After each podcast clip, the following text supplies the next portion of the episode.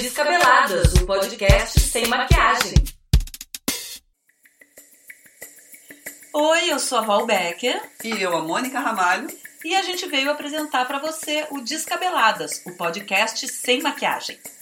A ideia é a cada 15 dias trazer entrevistas com mulheres que estão produzindo, botando a mão na massa, mostrando a sua força e fazendo acontecer. Para abrir os trabalhos, eu e Val conversamos com a cineasta Manaíra Carneiro, que faz parte do coletivo Fluxos Urbanos e fala pra gente sobre dois projetos desenvolvidos pelo coletivo. O No Ponto Cozinha Afetiva, que é um livro de receitas criadas por moradores do subúrbio carioca, e o Perspectivas do Helicóptero, que ela explica pra gente na entrevista. E a gente teve o apoio primoroso do nosso super querido Rafael Milon, que trouxe a pauta e acompanhou a entrevista. Bora ouvir? Bora!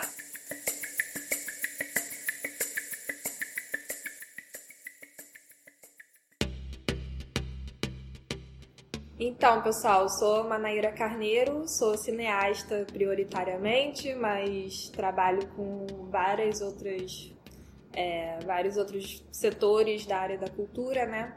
E agora tô com, faço parte de um coletivo de arte chamado Fluxos Urbanos. A gente trabalha com arte, tecnologia e comunicação. É, somos três sócios, né, por enquanto, mas temos uma rede de colaboradores e a gente trabalha é, prioritariamente com subúrbio, periferia e favelas daqui da, da cidade, né, do Rio de Janeiro. É, então, no ponto é um, é um projeto que a gente faz que é um, um dos nossos maiores projetos e é um programa de culinária é, que passa por várias receitas e, e relações afetivas em torno da, da, da comida mesmo. Né? O nosso mote é esse. São as relações que se constroem ali e, e a, a alimentação, a comida é, é meio que o, o, o, o que conecta essas pessoas. Uhum. Esse é o nosso mote.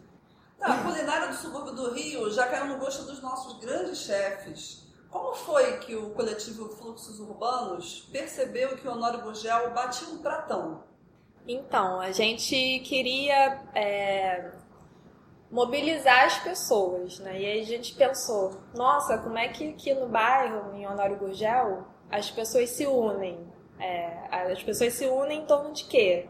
Aí a comida foi a primeira resposta que veio à nossa cabeça não, a gente se reúne. Onde a gente se reúne, onde o suburbano se reúne, tem comida.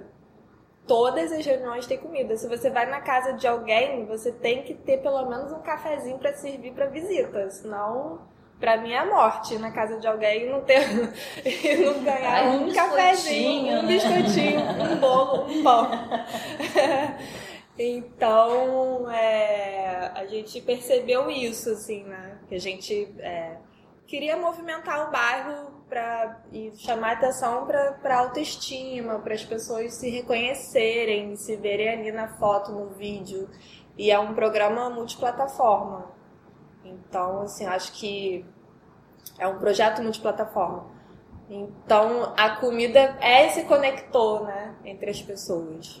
É interessante você falar isso porque uh, os nossos colonizadores portugueses têm esse uhum. hábito muito forte tinha uma vizinha portuguesa, eu era obrigada a comer bolinho, bolinho de bacalhau toda vez que eu passava pela porta dela. Eu passava assim, pé ante pé, que eu não queria comer. Não dava para recusar, ela ficava muito indignada. No ponto, o projeto multiplataformas. Sim, é, é multiplataforma, é o site, o livro e, o, e os vídeos que vão para o YouTube. E ainda tem também uma divulgação no próprio bairro com cartazes que são cartazes com QR Code, então as pessoas veem ali as suas fotos, as fotos dos moradores e podem acessar o site através do QR Code. E esses cartazes a gente não, é, a princípio eu não dava muita bola para isso, mas o Vitor insistiu que é uma mídia importante também, né? A gente está muito na internet, Mas para os moradores de Honório Gurgel é importante passar ali na esquina, no poste, e ver a sua foto ali, é, bem diagramada, com uma arte legal. Mexe muito com a autoestima Sim. mesmo. Assim, a gente tá com a autoestima muito lá embaixo, né, ultimamente. É, geralmente a gente pega pessoas que já são um pouco reconhecidas, já tem alguma história ali com o bairro. Pessoas que moram há muito tempo ali, há mais de uma geração. Então é difícil não ter um conhecido, entendeu? A própria Mas, comida, a é, comida também é, já é conhecida, já cozinha, as exatamente. pessoas experimentam, tá? É. Pois é, e a gente pode experimentar. Vocês podem ir lá comer um frango do Vaninho, que não hum. é, um, é um frango assado, só que é frito. Você vai lá no bar dele, tá escrito assim, frango assado, 20 reais, né? Aí você acha que é um frango assado tradicional, daqueles da maquininha que fica rodando, mas não é, na verdade ele pega o frango inteiro e coloca na banha e frita, que é uma receita de um amigo dele que já morreu, e aí ele ficou de herança com a receita e ele vende. É, um, é uma forma de preparo único, né? De, não é um frango Sim. como a gente conhece. Mas pega o frango inteiro, assim, não é inteiro. coxinha, coisa, não, não inteirão e frita. Pô, interessante. E quem tem gastrite entra pelo cano. ah, é. quem tem gastrite, amor, entra pelo cano tomando água. Não, se não comer, é pior ainda. Pois é. Não, você só vai comer o frango com uma cervejinha, então. Já, já. Pronto, exatamente. É, tipo assim, esquece da gastrite. E dá pra experimentar? É, assim, é, a gente entra na casa das pessoas, então você teria que primeiro ser amiga para poder experimentar. Tem que ir ao Honório Gurgel fazer amizade com as pessoas. Né? É, mas tem algumas que são de bar, né? Tipo esse do o frango do Vaninho, que é num bar, então você pode ir lá e comprar.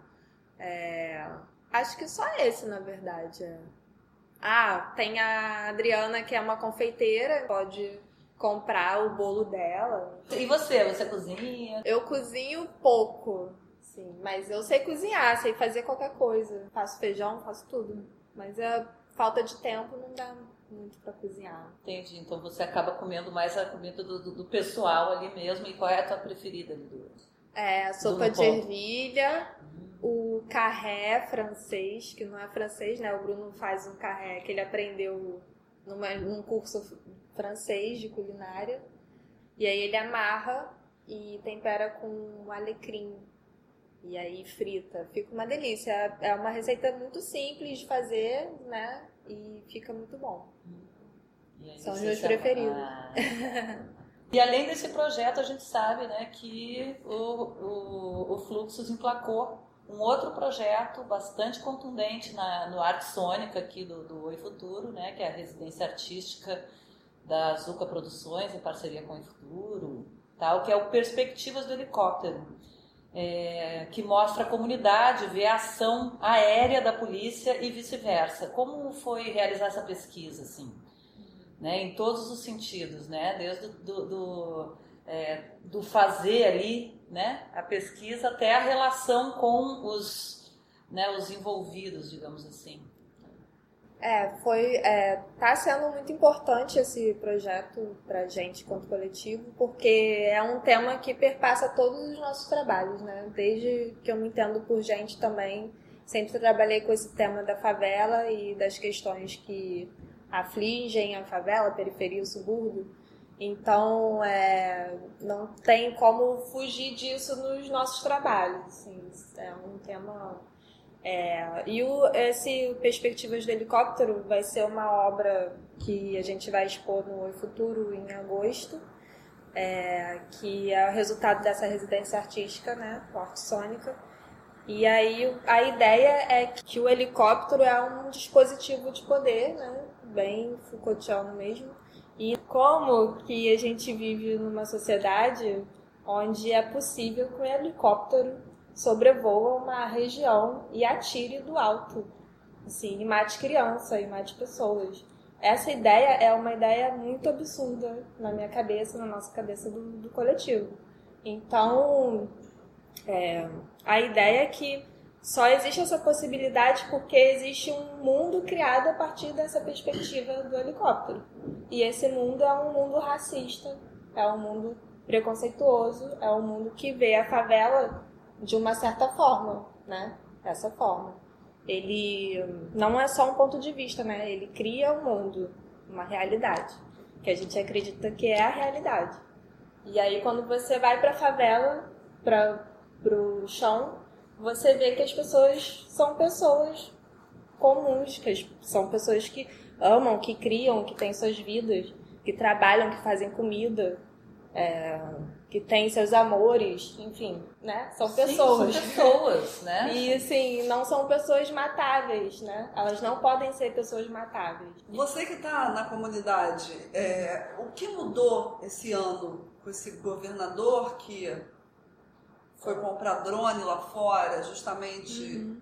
com, esse, com esse objetivo de, de mandar matar a gente vê governantes que estão dando licença para o fascismo é, se tornar uma prática mesmo, né? Assim. E a gente teve uma morte lá em Manguinhos, eu moro em Manguinhos, então é, um desses snipers já mataram é, algumas pessoas lá. E uh, teve um que era um pedreiro, eu acho. E, e agora saiu o laudo dizendo que foi realmente do alto e e foi um sniper mesmo, então foi comprovado que foi, né? A nossa pergunta é por que que, por que, que isso, isso acontece? Por que, que isso é possível? Como isso não é visto como uma, um absurdo, né? né? As pessoas dormem, acordam e tá tudo certo. A vida delas continua e ninguém fala nada, né? Quer dizer, é um absurdo. É. E, na verdade, assim, ninguém é matável, né? Eu acredito que sempre dentro das pessoas exista um, um, um sempre todo mundo tem um lado bom e um lado ruim, né? Então, assim, quem é quem para decidir quem vai morrer? Ah, mas o cara é bandido. Pô, mas vê por trás todas as condições, enfim, é, aí o papo é longo, né? Mas não é o homem, o homem aqui, o homem, sabe, comum, como a gente, que vai decidir, né? Se o cara deve viver, o cara deve morrer, gente. Até principalmente porque quem morre, na maioria das vezes, é inocente. Né? Isso que é a maior barbaridade, assim, enfim. Não, é, é, você toma como um plano de ação do governo, né? Uma, é, uma visão de que na favela todo mundo é bandido, que a maioria é bandido, então por isso você pode atirar é e matar. Contrário, né? Assim, você não pode atirar e matar no bandido, primeiro, e segundo, que é quem é bandido lá é, sei lá, uma parcela muito, muito pequena é da população que né? mora lá. Exatamente. Né? Na Maré, por exemplo, você tem 140 mil habitantes, você não tem 140 mil traficantes lá. Tem, Sim. se tivesse, já teriam dominado o país. Tudo, né? Imagina, 140 Sim. mil pessoas armadas. Não é possível. Deve ter, sei lá, uns 100, 200. É política de extermínio mesmo. Ponto. É. Agora... é, a gente vive numa cidade que tem aplicativo para saber onde tem tiro. Tem tiro. e a gente não tá em guerra. Não, né? né? Não. Teoricamente. Agora, voltando pro projeto, assim, é... no ponto Está começando em, em, Honório Gurgel, mas vai rodar outros bairros, né? Também do subúrbio. A é nossa isso? ideia é que esse seja um piloto para tá. replicar nos outros bairros, mas aí vai precisar de mais patrocínio, Sim. né? Porque a gente Sim. sabe como é essa política aí de fazer cultura no Brasil. E como vocês viabilizaram no ponto? Essa edição a gente ganhou o ISS, pelo ISS, um patrocínio da, do Instituto Infinet é uma faculdade de comunicação e tecnologia. E aí eles patrocinaram a gente. A ideia é fazer o projeto em outros bairros também. Vocês já sabem quais? Ah, acho que a gente vai ficar ali por Madureira e de repente Marechal Hermes, né? Tem a batata de Marechal que é famosa, uhum. queria muito gravar com eles. É uma, um empreendimento que gera muito lucro ali, movimenta muito a economia local. E eu acho que a gente vai ficar por ali mesmo que é um subúrbio que faz fronteira ali com a Zona Oeste, a Zona Norte com a Zona Oeste. Maravilha, parabéns pelo projeto, né? Que, né? que continue conseguindo né, os apoios, os patrocínios necessários. E a gente fica muito feliz de ter recebido você aqui no Descabelados para contar um pouquinho da sua história. Né? Pode voltar depois. Com outros bairros, outros É. projetos do coletivo Com certeza, só. Urbanos. É pena que a gente não trouxe um biscoitinho pra te oferecer. Mas um cafezinho bem que rolou. né? É, gente, tem que melhorar essa recepção. Poxa, Tem que ir obrigada lá em. Honório pra vocês aprenderem. É, a gente vai ter que fazer um cursinho lá, né? Então tá, muito obrigada, tá? E a gente continua então com o Você é Feminista e Não Sabe, com Angélica Calil.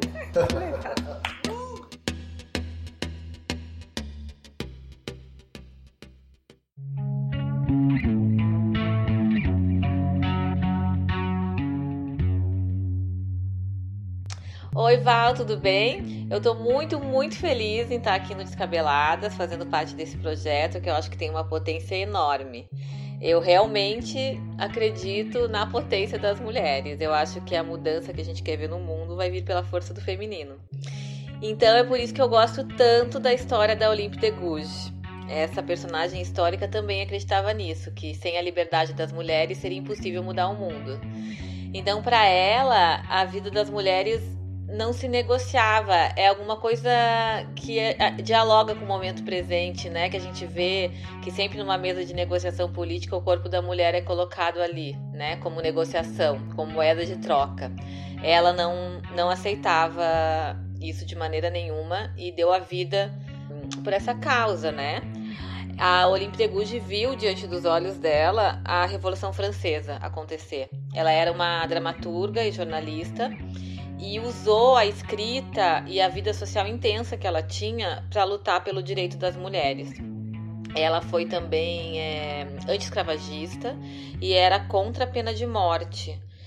Porque quando a gente defende né, a vida das mulheres, a gente percebe que as outras formas de opressão, elas elas estão no mesmo combo na sociedade. Então, sexismo, homofobia, racismo, punitivismo, elas fazem parte da mesma estrutura de dominação e subjugação. Não adianta a gente lutar por contra uma e é, alimentar a outra, ser conivente com a outra.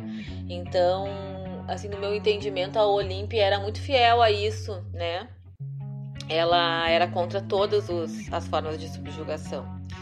Então, quando os revolucionários de quem a Olímpia era aliada, né, que lutavam contra a monarquia para derrubar a Bastilha, quando eles chegaram no poder, eles publicaram a Declaração dos Direitos do Homem e do Cidadão, que não incluía as mulheres, né? Então a Olímpia reagiu, porque as mulheres tinham sido muito importantes para a Revolução Francesa. Era, era injusto que elas não fossem contempladas nessa nova estrutura social que, que se anunciava. Aí, mesmo arriscando a própria pele, porque era um momento de extrema violência, né? Após a Revolução Francesa, após a derrubada da Bastilha, foi um momento de, de extrema violência na França. E aí, mesmo nesse momento, ela escreveu a Declaração dos Direitos da Mulher e da Cidadã, né, como uma resposta à Declaração dos Direitos do Homem e do Cidadão. O resultado disso foi que ela foi para a guilhotina em 1793, aos 45 anos.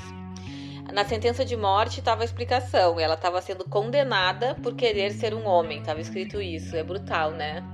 É, não tem, a gente vê assim que não tem esquerda nem direita quando o assunto é manter o patriarcado.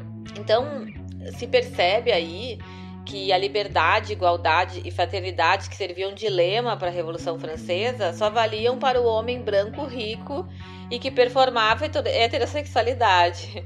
Sempre que eu penso nisso, me vem na cabeça a frase de uma outra francesa maravilhosa que nasceu 160 anos depois, a Simone de Beauvoir. Ela dizia assim: Nunca se esqueça que basta uma crise política, econômica ou religiosa para que os direitos das mulheres sejam questionados. Esses direitos não são permanentes. Você terá que manter-se vigilante durante toda a sua vida. Então, para terminar, que um dia a gente possa aprender sobre mulheres como a Olympe de Gouges na escola e honrar a coragem delas.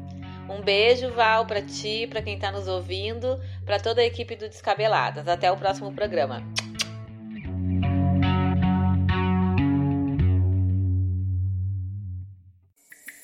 E para finalizar esse primeiro episódio, a gente fica com um clássico das frenéticas que enaltece o nosso inigualável feijão. A música foi composta pelo saudoso Gonzaguinha em 1980 e continua muito atual, tocando no preconceito racial que, infelizmente, está longe de acabar. E vamos pensar: não basta não ser racista, a gente tem que combater o racismo. Um beijo e até o próximo Descabeladas.